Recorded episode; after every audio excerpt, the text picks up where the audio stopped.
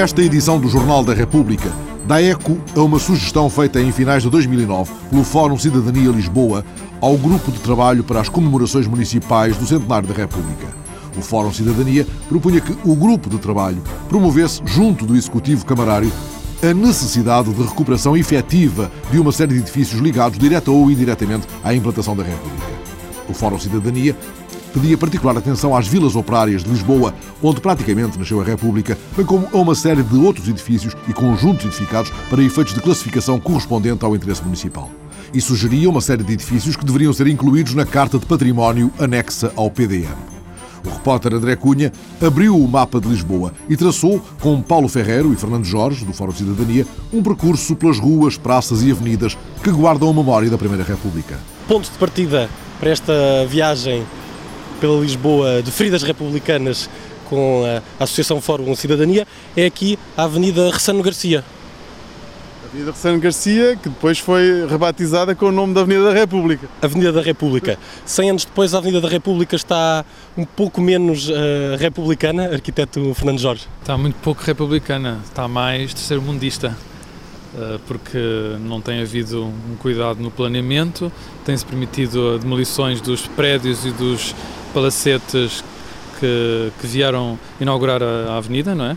Ainda restam poucos hoje em dia desses edifícios pioneiros da, da, avenida e a Câmara não tem feito nada para os preservar. Não, nesta coincidência de centenário foi isso que nos motivou a contactar o grupo de trabalho das comemorações do centenário da República, um grupo sob a, sob a batuta, digamos assim, da Câmara Municipal de Lisboa, e, e, foi realmente darmos o alerta para uma série de edifícios daquela época, dos primórdios da República, que estão no estado lastimável e, e outros que, que, não estão mas, e que deviam ser preservados na mesma, etc. E portanto, este faz parte desse lote, este prédio, do, estes três prédios, são três do Ventura Terra. Aqui na Avenida da na República. Na Avenida da República, é emblemático também começarmos este passeio pela Avenida da República, não é? Que aqui se vê o estado da República também, em certos. certos pormenores. Estamos aqui numa esquina que já não é emblemática eh, da, da avenida. Já não é, mas devia ser, porque tem de, pelo menos uh, este conjunto de três prédios da autoria do Ventura Terra, do arquiteto Ventura Terra, que era um dos maiores arquitetos da época, que aliás foi um, um variador republicano, da primeira variação republicana, e que aliás também foi objeto de uma homenagem, na, de uma exposição na Assembleia da República, foi o autor do, do projeto original da Assembleia da República, e curiosamente, quer dizer, a iminência é de, de vermos estes prédios demolidos e que, enfim, são dos poucos que restam ainda do período áureo desta avenida, que era a avenida mais bonita de Lisboa e que agora está assim como nós vemos. Eu é? gostava ainda de acrescentar que não, não se pode só apontar o dedo à Câmara Municipal de Lisboa, eh, mas também ao IGESPAR. Este prédio, por exemplo, do Ventura Terra, devia estar classificado já há muitos anos, por ser um edifício de exceção, não é? E é para isso que servem as classificações, é para reconhecer aquilo que já que já é aceito pela, pela comunidade académica e não só. Uh, portanto, parece que no IGESPAR uh, as preocupações ainda vão mais para os monumentos uh, da Idade Média ou do Barroco, portanto, não, não se reconhece ainda o património mais recente, neste caso do século XIX e princípio do século XX. E aqui também uma, uma, uma grande incongruência, que é o facto de se comemorar os 100 anos da República com foguetes e ao mesmo tempo se, se promover a destruição do património dessa época, não é? Aliás, e, portanto, é, foi, foi, por causa de, foi por causa desse receio. Nós temos o receio, o Fórum Cidadania de Lisboa tem receio de que as celebrações do centenário da República se pautem apenas por lançar foguetes, fazer exposições, debates, colóquios, enfim, coisas que é fácil, não é? Organizar e não ir mais além. E é por isso que nós lançamos este, este alerta de defesa do, do, património real, concreto, não é? Há edifícios que não estão classificados ainda e que melhor altura que o centenário da República para avançar com as classificações, proteger de, efetivamente o património. E esta é uma ferida grave para a Associação Fórum Cidadania? É especialmente grave porque nós somos uma, um movimento essencialmente de, de, de causas e uma das causas é a defesa do património e sobretudo o património, olha, por acaso tem piada porque aquele senhor vai entrar ali, se formos lá dentro num ápice, podemos ver porque temos a oportunidade de ver aqui um átrio magnífico. Deixa cá ver se ele ainda nos consegue abrir a porta. Porque realmente esta caixa, esta escadaria uh, elíptica que é muito bonita e o teto também é muito bonito. Bom dia. Ah, bom dia. Nós estamos a fazer uma reportagem com a TSF Sim. sobre estes prédios do Ventura Terra. Sim. O senhor ainda é clean aqui? Sou. Será que nos, 78 anos. será 78 que nos pode mostrar aqui parte do edifício? Ou pelo menos o átrio de entrada. Pelo menos aqui o átrio. E o famoso elevador, e o famoso elevador antigo. Ah, como é que sabia que tinha o famoso? Saber. Só neste país é que isto acontece. Só nesta República é que isto acontece. Assim vencido, resignado, Exatamente, Tavares de Carvalho, que aqui exatamente. nasceu há 78 anos, está de malas feitas. É o único inclino, não? Neste prédio. Pois é. Só fica a fachada Só principal. sabe que estes prédios foram construídos pelo Ventura Terra, o arquiteto Então da não Assembleia ia da saber. Pelo amor de Deus. Então não ia de saber. Tem de ser um desastre completo. Bem, demolem estes prédios antigos e depois constroem os maiores mamarrachas. Esta avenida está cheia de mamarrachas. Deviam ser de implodidos. Mas isto é o gosto nacional. É o que temos. Isto é a demolição do- total dos interiores. não há a ampliação de dois pisos e esventramento do elevador para estacionamento subterrâneo. Portanto, só fica a fachada principal. Fica só de fa- É uma república de fachada, claro. Eu já vi. Ele é o último já- dos moicanos, já como o próprio é gosta de é. dizer. A obra de James Cooper está perdida no meio daqueles 8 mil livros que Tavares de Carvalho tem de levar consigo nesta e- última viagem. e um Os livros hão de descer por aquele elevador por onde antes subiram até ao último andar daquela esquina do mundo. Aquela esquina onde cresceu um dos primeiros os prédios da Avenida da República, no início do século passado. Para surpresa de todos, menos de Tavares de Carvalho, que o usa todos os dias, o ascensor centenário ainda voa devagarinho. E antes tinha um banquinho ali, cortinas e um, um candeeiro Lalique. Um abajur Lalu- Lalique foi a única coisa que roubaram. O resto, o antigo senhorio, que. O último dos inquilinos vive no poucos. último andar. E, enfim, mas vou mostrar o resto. Agora, se quiserem vir comigo, não cabemos, é todos no elevador. andar, nós vamos a pela escada. É o último. The top one. Onde está lá? Eu, eu vejo que tenho isto tudo. É preciso é jeitinho. As coisas antigas e delicadas.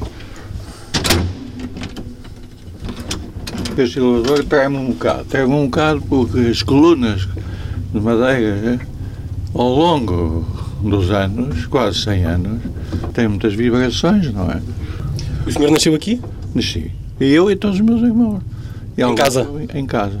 Que é como se usava antigamente. Não havia clínicas nem nada disso. As pessoas nasciam e morriam em casa. E o seu pai era republicano ou monárquico? O meu pai não é republicano, nem monarca. Eu, Nem republicano nem monárquico, Tavares de Carvalho conta que o pai dele não seguiu a moda nem os modos da Primeira digo República. porque ele passou pela República, da Primeira República, e viu os excessos brutais que a Primeira República cometeu. E houve, a Primeira República deu lugar ao, ao Estado Novo, 28 de maio. Agora é o 25 de abril. Quer dizer, são modas. São modas que a família Tavares de Carvalho viveu naquele último andar. Portas abertas, casa muito bem preservada. A imagem mais forte é a de um século inteiro dentro de caixotes. O Rocio na Rua da Petesga, diz ele, bem alfacinha. Os autocolantes da empresa de mudanças avisam em letras vermelhas. Frágil, quando mudar é preciso. Teimoso, em cima da mesa do átrio de entrada, há um livro que parece que recusa mudar de morada. São pinturas de Gil Teixeira Lopes e Matilde Marçal, cujo título, Diálogo com uma Casa, é a legenda perfeita para o momento. Dialogando com Tavares de Carvalho neste Adeus à Avenida, o arquiteto Fernando Jorge, do movimento Fórum Cidadania, diz que este prédio é mais um exemplo da falta de vontade de preservar os interiores das casas antigas. Uh, contentam-se as pessoas, não é, com a manutenção de fachadas, não é? Mas o, o património são os interiores também, são os pormenores todos. Estou agora aqui, por exemplo, a olhar para aquelas magníficas fechaduras e puxadores das portas, não é? Provavelmente desenhado também pelo Ventura Terra, que ele era arquiteto para fazer isso, não deixava nada ao acaso e tudo isto vai ser eh, partido, destruído. É um crime contra o património da cidade. É um A República contra- por fora fica sem a República por Mas dentro. Tavares de Carvalho já espera à porta do elevador. então vem comigo. É que acabaram de chegar duas visitas e é preciso ir abrir a porta ao resto do chão. Visitas não é bem a palavra certa.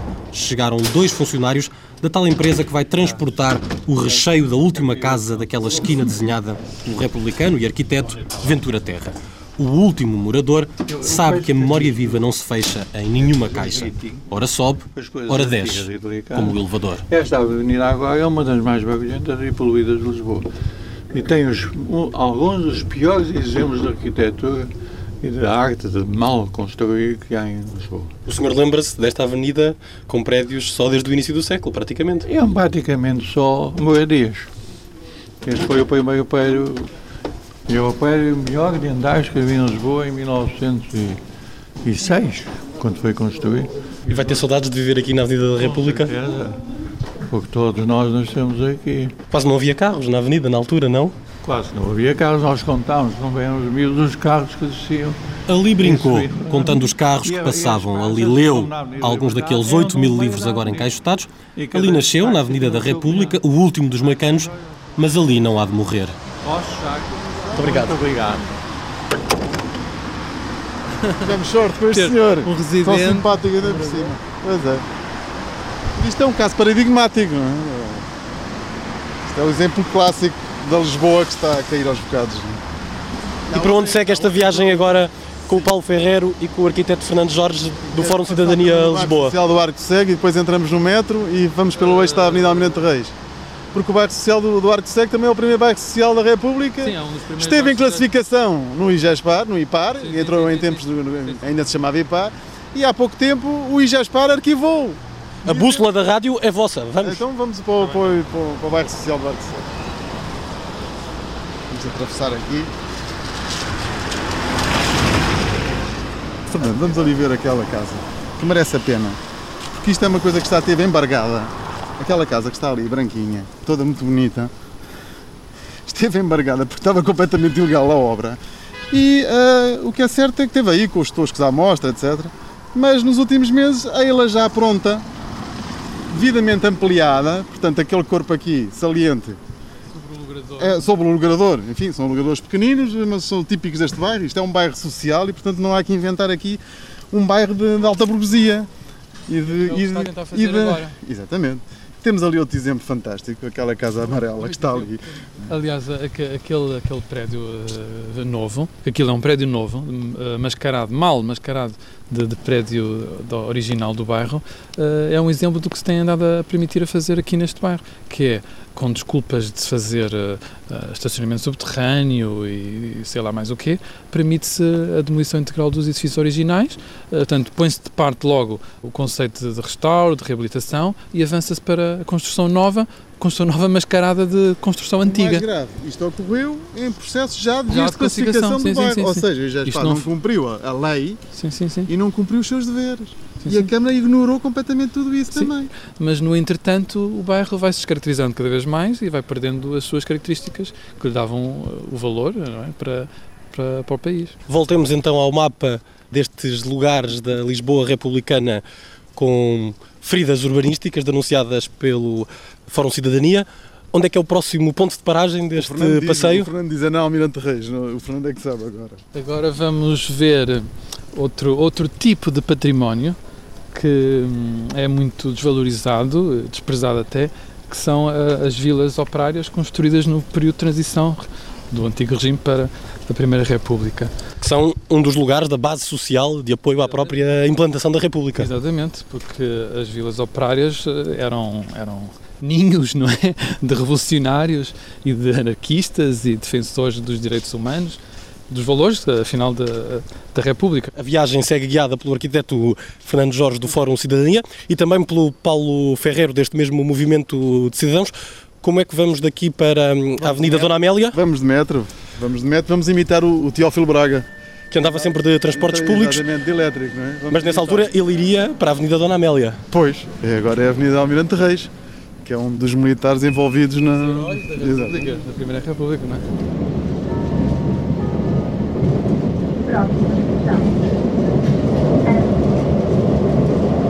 Onde é que estamos? Estamos na rua Capitão Renato Batista, em frente ao número 52, que é a porta de entrada da Vila Glória. É um exemplo de vila operária muito comum na altura, iniciativas privadas, não é? E a Primeira República defendeu muito, não é?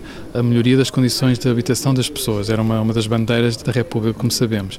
E hum, Mas para um lisboeta leigo, entra-se por este túnel, entre aspas, que dá acesso aqui ao coração da vila e são casas com poucas condições uh, para viver. Como é que é possível criar aqui um equilíbrio entre a preservação uh, arquitetónica e a modernidade e o conforto? É evidente que o grande problema da nossa São bandeiras da nova República. Exato. O problema da nossa cidade é que não há manutenção, não é? E, portanto, as coisas vão se degradando e, como não há manutenção, as condições de habitabilidade e de higiene degradam-se, não é? Neste caso, estamos perante uma vila que é perfeitamente recuperável. Uh, a primeira coisa a fazer é incluir na Carta Municipal do Património anexo ao PDM, que é uma coisa que não está feita e que já alertamos a Câmara para o fazer, e depois é preciso fazer a reabilitação, uh, ou seja, seguir as pisadas, não é, da Primeira República, não é, que é dar dignidade às pessoas, não é? as pessoas têm direito a ter uma casa com as condições mínimas de habitabilidade.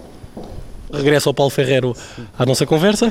É só para dizer o seguinte, é que a intervenção que tem que ser feita nestas vilas tem que ser no seguimento das, das, intervenções que a Câmara tem feito nos bairros históricos. A, Câmara só tem feito intervenções nos bairros históricos, Castelo, a, a Moraria, enfim, está tudo parado, vamos a ver se é desta agora, Alfama, etc. E esquece destes, destes pequenos locais, das vilas operárias, e quem diz a vilas operárias diz depois a arquitetura dos anos seguintes, não é?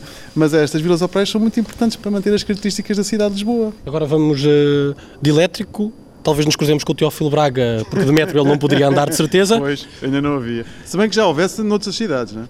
Uh, da Europa. Mas para onde é que nos. Cá 50 anos depois. Para onde é que nos vai levar o 28? Agora vamos ver outra vila que também não está no PDM, não está identificada, que é na Graça, que é a Vila Maria. Muito obrigada, muito obrigada, minha senhora, também.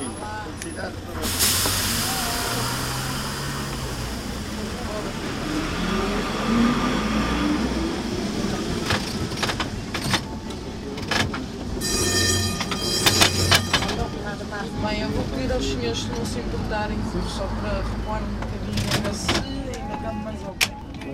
Ah, é? Não dá ao oh, jovem. Da, da República. A graça. Falamos da ah. Temos de sair aqui. Temos de sair aqui. Estamos aqui no, no bairro do Monte, no bairro do Monte, que foi urbanizado em 1902. E, mais uma vez, uh, por trás dos, dos, prédios de rendimento correntes, não é? Uh, houve uma, uma, uma, proprietária, neste caso uma senhora, tem uma curiosidade, era uma senhora chamava Alexandrina da Conceição Santos, que resolveu construir dois grupos de casas de renda económica também. para acomodar a classe operária, não é? E assim ter algum rendimento também para ela. A placa Vila Maria ali ao fundo marca bem 1910. Exato. Uma placa muito enferrujada, aliás. Enferrujada, exato, não é? Aqui está um exemplo, aqui está um exemplo de uma pequena obra que a, a, Câmara, no âmbito das suas comemorações do centenário, poderia fazer, não é? Por exemplo, recuperar as placas que identificam estas vilas operárias da cidade, não é? É uma coisa pequena, mas que já, já tinha algum significado. As vilas operárias aqui da Graça estão muito bem estudadas. Há várias publicações, vários estudos, várias universidades que se debruçaram sobre este assunto e, portanto, não se percebe porque é que a Câmara ainda não verteu essa informação toda, não é? Para o instrumento essencial de planeamento da cidade, que é o PDM. E isso que tivemos agora a fazer, é pedir à Câmara para, finalmente, não é? Incluir estes lugares ligados à, à República no PDM. Muitas vezes não são os lugares mais bonitos da República de que estamos a falar. Como é que se convence o gosto comum de que também é preciso preservar às vezes aquilo que não é necessariamente o mais bonito, que é quase feio, mesmo sendo importante? Sim, isso é, isso é uma eterna questão, não é, do património e que se tem discutido muito nos últimos anos é os outros patrimónios, não é? Porque ainda, ainda vivemos muito sobre a influência da herança do Estado Novo, que classificava castelos medievais, mosteiros, as sés, as pontes romanas, etc. E durante o tempo do Estado Novo desprezou-se muito os outros patrimónios, o património popular, as questões ligadas a outras realidades patrimoniais, não é? Para além de que Lisboa, é bom recordar, foi uma das primeiras capitais republicanas da Europa. É um facto de que devemos estar orgulhosos. E mostrar orgulho por isso é tratar bem estes locais, estas vilas operárias. Porque eh, se os valores que hoje em dia temos como garantidos, não é? devemos-los aos nossos antepassados da Primeira República. Os lugares da República no PDM já, propõe o Fórum Cidadania Lisboa. E o que é que responde o arquiteto Manuel Salgado, vereador do Urbanismo da Câmara de Lisboa? O braço direito de António Costa valoriza o GPS crítico do movimento Fórum Cidadania, mas começa por dizer que a Câmara da Capital está desde 2008 a dar atenção ao património republicano. Manuel Salgado aponta primeiro a bandeira da modernização do parque escolar e, em segundo lugar, a exposição Lisboa Republicana, um roteiro patrimonial que está exposto nos passos do Conselho até ao fim de março, como exemplos do caminho já percorrido. Foram dois passos fundamentais. O primeiro, a reabilitação do parque escolar, e eu penso que essa é a melhor homenagem que se pode fazer ao ideário republicano. E por outro, esta exposição com o levantamento de todo o património tangível e intangível da República. Portanto, em alguns casos, são locais onde se realizaram determinados eventos. Portanto, quando muito pode-se assinalar o local ou deve-se assinalar o local. Noutros são mesmo edifícios que foram construídos expressamente para concretização do programa republicano, onde há problemas de conservação e de melhoramento dos próprios edifícios. Portanto, isto é um programa que está lançado, que a Câmara pretende prosseguir e que ainda bem que há entidades como o Fórum que comunga desta necessidade e que apoia na ordem do dia. Mas é importante não pensar que eh, a iniciativa parte do Fórum e que a Câmara estava adormecida no que diz respeito a esta matéria. Não é o caso. Olhando para os casos que tiram o sono ao Fórum Cidadania, folheados na página anterior deste Jornal da República, era obrigatório perguntar ao arquiteto Manuel Salgado se sentiu que a Câmara Municipal podia evitar a demolição dos interiores do prédio centenário do arquiteto Ventura Terra em plena Avenida da República. Nesse caso concreto, a verdade é que durante vários anos os critérios de defesa do património não foram muito rigorosos. Muitas vezes os critérios de defesa do património assentaram essencialmente em defender alguns elementos do património municipal, do património edificado, aliás, sem a defesa integral desse mesmo património. Não concordando em princípio com esta estratégia, a verdade é que há edifícios cuja única forma de salvaguarda é a sua modernização porque não têm elevadores, porque não têm condições de utilização, porque são espaços de tal modo grande que hoje em dia já não há quem os queira utilizar e, portanto, a inação e a não utilização do património é o primeiro passo para a sua degradação. E, portanto, nem tudo é preto ou branco. Há cinzentos no meio de tudo isto. Um cinza escuro seria a matiz escolhida pelo movimento Fórum Cidadania para criticar os atrasos de classificação do bairro social do Arco do Cego, uma das outras feridas apontadas. O número 2 da Câmara Municipal de Lisboa desvaloriza. É um falso problema a questão da classificação. Neste momento, o bairro do Arco Seco tem um regulamento que fixa a forma como ele pode ser transformado e que controla exatamente a qualidade arquitetónica do espaço, o ambiente urbano, que é fundamental para que efetivamente, mais uma vez, os edifícios sejam reutilizados, que as famílias se possam instalar. Porque é muito bonito dizer não mexe nada, mas depois não são utilizados os edifícios. E, portanto, aquilo não é um processo de especulação imobiliária, é um processo de instalação de famílias de classe média que escolheram aquele bairro para viver, de casas relativamente pequenas, mas que as vão adaptando e transformando. Eu acho que isto é positivo. O regulamento está feito e está perfeitamente definido. O acréscimo da classificação pouco mais traziantes, pelo contrário.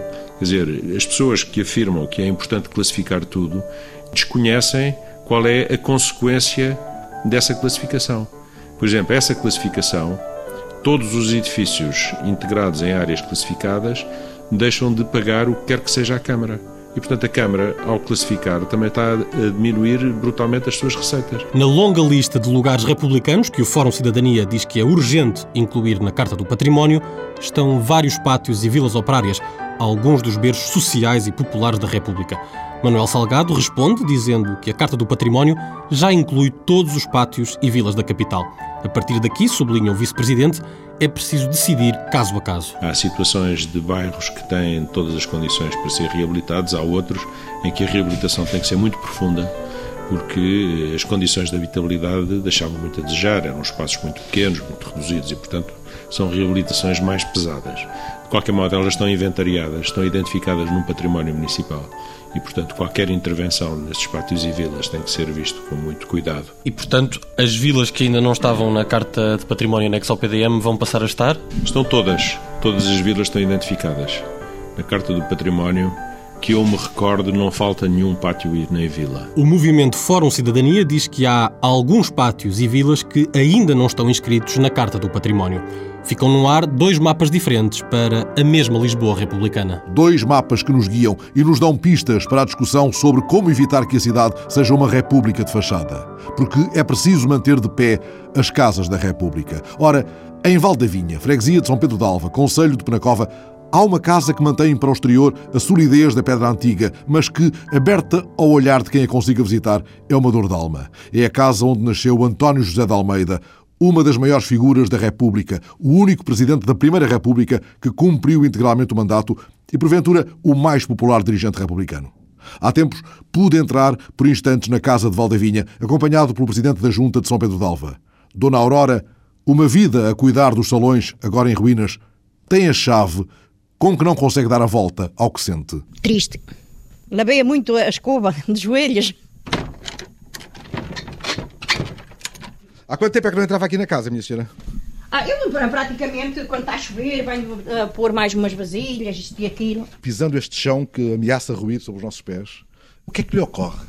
Ora bem, é, é lamentável de facto estar na, na, na casa onde António José de Almeida nasceu e ver o estado que a casa se apresenta, mas não é de facto da nossa responsabilidade. Esta casa bem recuperada seria ainda uma das casas mais. Uh... Certamente que era uma mais-valia para a aldeia, para a freguesia e para o próprio Conselho de Penacov. E é a senhora que põe aqui a solidariedade? Sim, sim. No inverno a senhora não tem descanso, não é? Está ali um quadro com a reprodução de uma primeira página do jornal A Luta. Está aqui outra vez o António José Almeida numa fotografia menos conhecida, sentado à secretária. E há aqui uma outra, talvez de um comício republicano. E aqui livros antigos. Estes livros, a senhora tem alguma indicação para tratar deles ou não? Não, não. Lembra-se desta casa muito bonita, muito arranjada? Sim, sim, lembro. Tratávamos dela, limpava-se, lavava-se lavava de 15 em 15 dias, limpava-se o pó, tudo, era lavadinho com sabão amarelo, esfregado com uma escova, a gente tinha uma joelheira, andávamos ali de joelhos a esfregar e a lavar. Que idade? Eu com 10 anos. Esfregou aqui muito? Muito. Fui aos 12 anos para a escola, andei dois anos na escola, em São Pedro de Alva. Íamos a pé para ir acima. Deu muito brilho àqueles armários onde estão aqueles livros ali? Sim, sim. Era tudo limpinho, tudo. E aqueles quadros, aqueles era, quadros na sala? Era tudo limpinho, tudo. Sente-se muito triste quando olha para isto, não é? Muito. Só impondo a terra em cima é que me esquece. Para que a terra não cubra a memória da Aurora, que desde menina limpou a casa de António José de Almeida, quais são os planos da Câmara de Penacova e do seu presidente, o economista Humberto Oliveira? Se nós queremos promover o nosso património, nomeadamente o património edificado, e através dele ser um polo catalisador e, e aglutinador de pessoas para a nossa terra, aquela casa também tem valor suficiente para isso. A Câmara pensa fazer exatamente o que? Se é que vai ser a Câmara a tomar a iniciativa? Ou vai atuar em parceria e com quem nesse caso? Com a universidade? Com a família? Com a Comissão do Centenário? Quem é que o senhor quer mobilizar para o projeto e que projeto tem o senhor em mente? Obviamente que temos que mobilizar todas essas entidades. Nós, enquanto executivos Somos Recentes, de facto deparámos-nos neste contexto da comemoração do centenário da República, também daquele património que estava ali disponível e das poucas casas de Presidentes da República que de alguma forma ainda estão eh, intactas, se é que se pode dizer que aquela está intacta, mas pelo menos eh, existem, pelo menos existe, e obviamente que o nosso trabalho aqui vai ser um trabalho de sensibilização de todas estas entidades que acabou de falar. A Universidade, a Comissão de Comemoração do Centenário da República, acho que também pode ser uma entidade que nos pode dar alguma força para isso e, nomeadamente, mobilizar a família para disponibilizar aquele espaço, de alguma forma, para o nosso usufruto. E, obviamente, que várias ideias podem surgir, mas a ideia do museu é aquela que pode logo saltar à primeira vista, porque, de facto, o edifício em si tem essas condições. A ideia de uma casa-museu tinha sido já defendida pelo professor Luís Reis Turgal na biografia ilustrada de António José de Almeida. Mas o grande investigador da vida e da ação política de António José de Almeida acredita que, a pretexto do centenário, a casa pode ser salva. Tem de ser salva. É fundamental que ela seja salva. Penso que devia ser considerada um património, não só até conselho, mas um património nacional. Seria muito interessante que se transformasse em casa António José de Almeida, até porque estão lá alguns objetos muito curiosos e muito significativos da vida e da morte do António José de Almeida. O António José de Almeida não morreu em Valdavinha, morre em Lisboa, na sua casa, da rua António Augusto Aguiar, mas a cama está lá, ou estava lá quando eu lá fui visitar.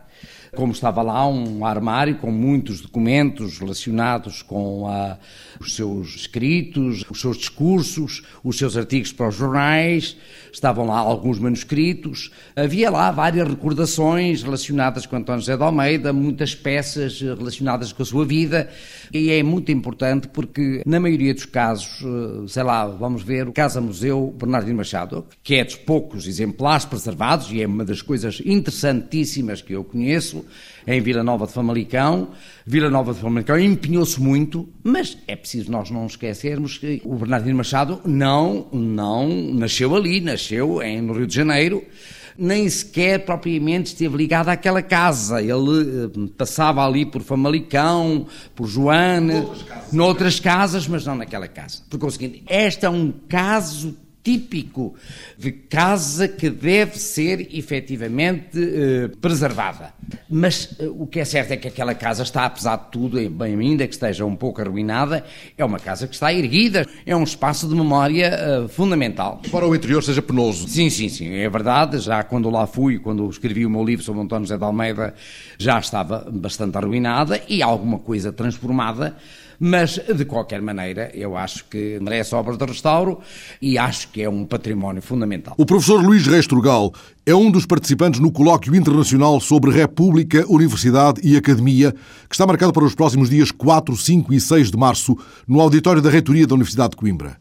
Cabe, aliás, a este professor da Faculdade de Letras da Universidade de Coimbra e investigador do Centro de Estudos Interdisciplinares do século XX, proferir a primeira intervenção logo de manhã, na quinta-feira, dia 4. E o professor Luís Restrugal vai abordar justamente a intensa relação de António José de Almeida com a Universidade. A ideia que eu vou apresentar é esta. Primeiramente, o António José de Almeida aparece na sua qualidade de estudante da Universidade de Coimbra, da Faculdade de Medicina, primeiro da Faculdade de Filosofia e Matemática, porque eram os preparatórios de Medicina aparece como um homem republicano, com uma postura republicana, com um ataque à monarquia por aquilo que ela simbolizava. Ao longo de toda a sua vida, ele mantém-se como republicano, como estudante, depois como médico e, quando qualquer temática académica surge, ele aparece a terçar armas pela República. Veja-se o que se passa na crise de 1907. Por conseguinte, ele já não é nem estudante nem é professor, mas, na verdade, ele está a considerar isso uma questão nacional. E, acima de tudo, eu vou falar da grande reforma que ele faz como ministro do Interior, do governo provisório. Ministro do Interior, um magno ministério que tem funções ao nível da instrução pública, era a expressão que se utilizava nessa altura, e que faz uma reforma ao nível do ensino primário, alguma coisa ao nível do ensino inicial, mas também e sobretudo ao nível do ensino universitário. É a grande reforma depois do Marquês de Pombal, criando as duas universidades, Lisboa e do Porto, por conseguinte a universidade pela primeira vez deixou de ser universidade única na verdade, tinha, desde o Marquês de Pombal, desde a extinção da, da Universidade de Évora, que era uma universidade eclesiástica, passou a ser uma universidade única e deixa de ser universidade única com o António José de Almeida.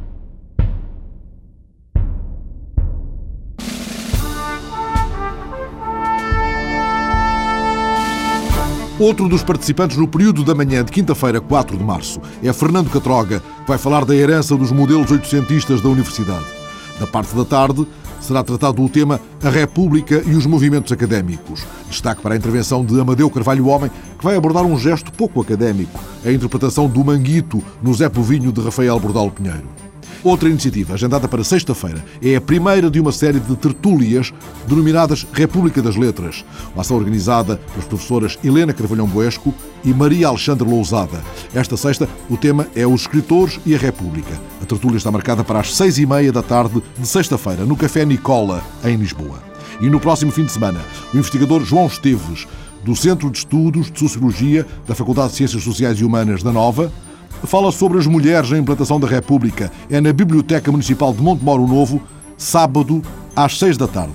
E a investigadora Isabel Lousada, do mesmo Centro de Estudos, dá uma conferência sobre as mulheres e a República no Museu do Trabalho Michel Giacometti, em Setúbal, sábado, às quatro da tarde. Se está no Porto, tem ainda algumas, poucas, oportunidades para ir com a família ao Teatro do Campo Alegre ver a peça de marionetas O Trono Saiu à Rua. Trata-se de uma viagem cheia de peripécias, como registaram a repórter Raquel de Melo Pereira e o sonoplasta Joaquim Dias. Uma viagem no tempo que nos leva até ao ano de 1910 e à implantação da República. Cá estamos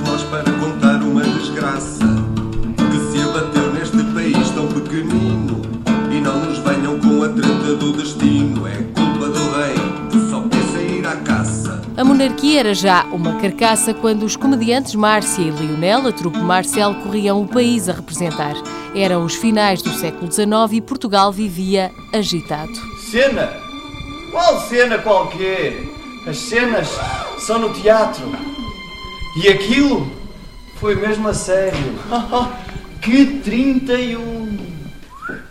A revolta de 31 de janeiro não tinha chegado para abolir a monarquia, mas o fervor de republicanos, maçons e carbonários dava pouco descanso ao rei Dom Carlos, muito preocupado com caçadas, como se lia nos pasquins da época. Mafra, dia 15 às 8 da noite. O senhor Dom Carlos retirou hoje às 5 e meia da tarde. E o resultado da caçada foi 10 galinholas, 5 coelhos e 15 gamos. Não estou a perceber. Ah, pois não. Nem, nem percebem o senhor qualquer coisa, gente. Nem percebem os portugueses, que por acaso também são gente. E nem todos são parvos. Pois pá. Ostas pescadas, Oh, minha senhora, tem licença. Dos gritos da varina ao praguejo do Zé Povinho, os problemas do reino passavam de boca em boca e era um tema de conversa entre o Petit Sardina e o polícia do rei. Oh, senhor qualquer coisa. Se calhar até deve pensar que eu ando para aqui a distribuir jornais da oposição. Tu não andas a distribuir essas coisas. Nem pensar. É. Isto aqui é um jornal monárquico. Sabe porquê? Porque Não. não é preciso ser da oposição para dizer mal do rei Dom Carlos. São personagens tipo do teatro de cordel, não é? Do teatro popular e, portanto, achamos que são ingredientes que se tornam interessantes e que valorizam toda a dramaturgia.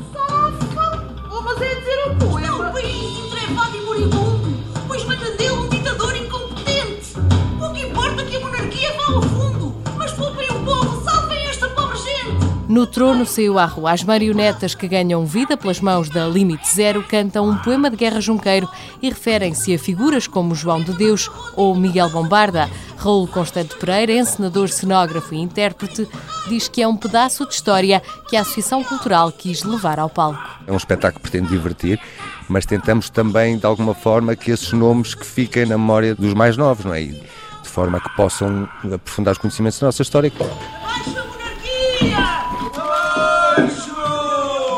Através de Márcia e Lionel contrapõem-se os ideais da época. São 12 cenas onde são descritos os últimos anos da monarquia em Portugal.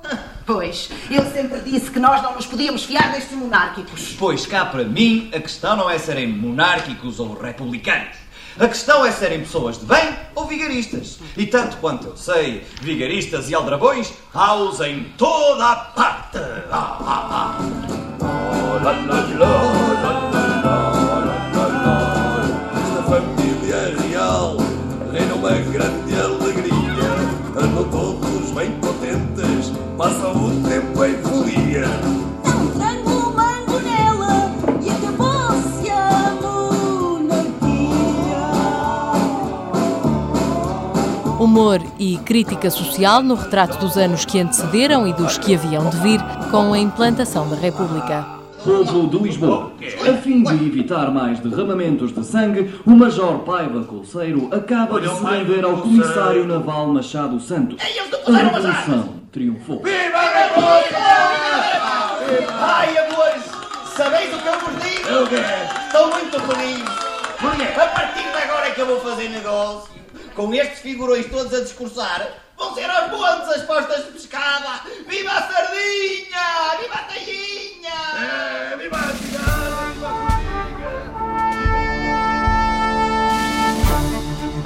O trono saiu à rua. A trupe Marcel anima uma viagem no tempo que nos leva à implantação da República. É um espetáculo para as famílias que pode ainda ser visto hoje às quatro da tarde e amanhã e terça às dez e meia da manhã e às três da tarde no Café Teatro do Teatro do Campo Alegre, no Porto. O Jornal da República volta ao quiosque da rádio de hoje a oito dias, a esta hora.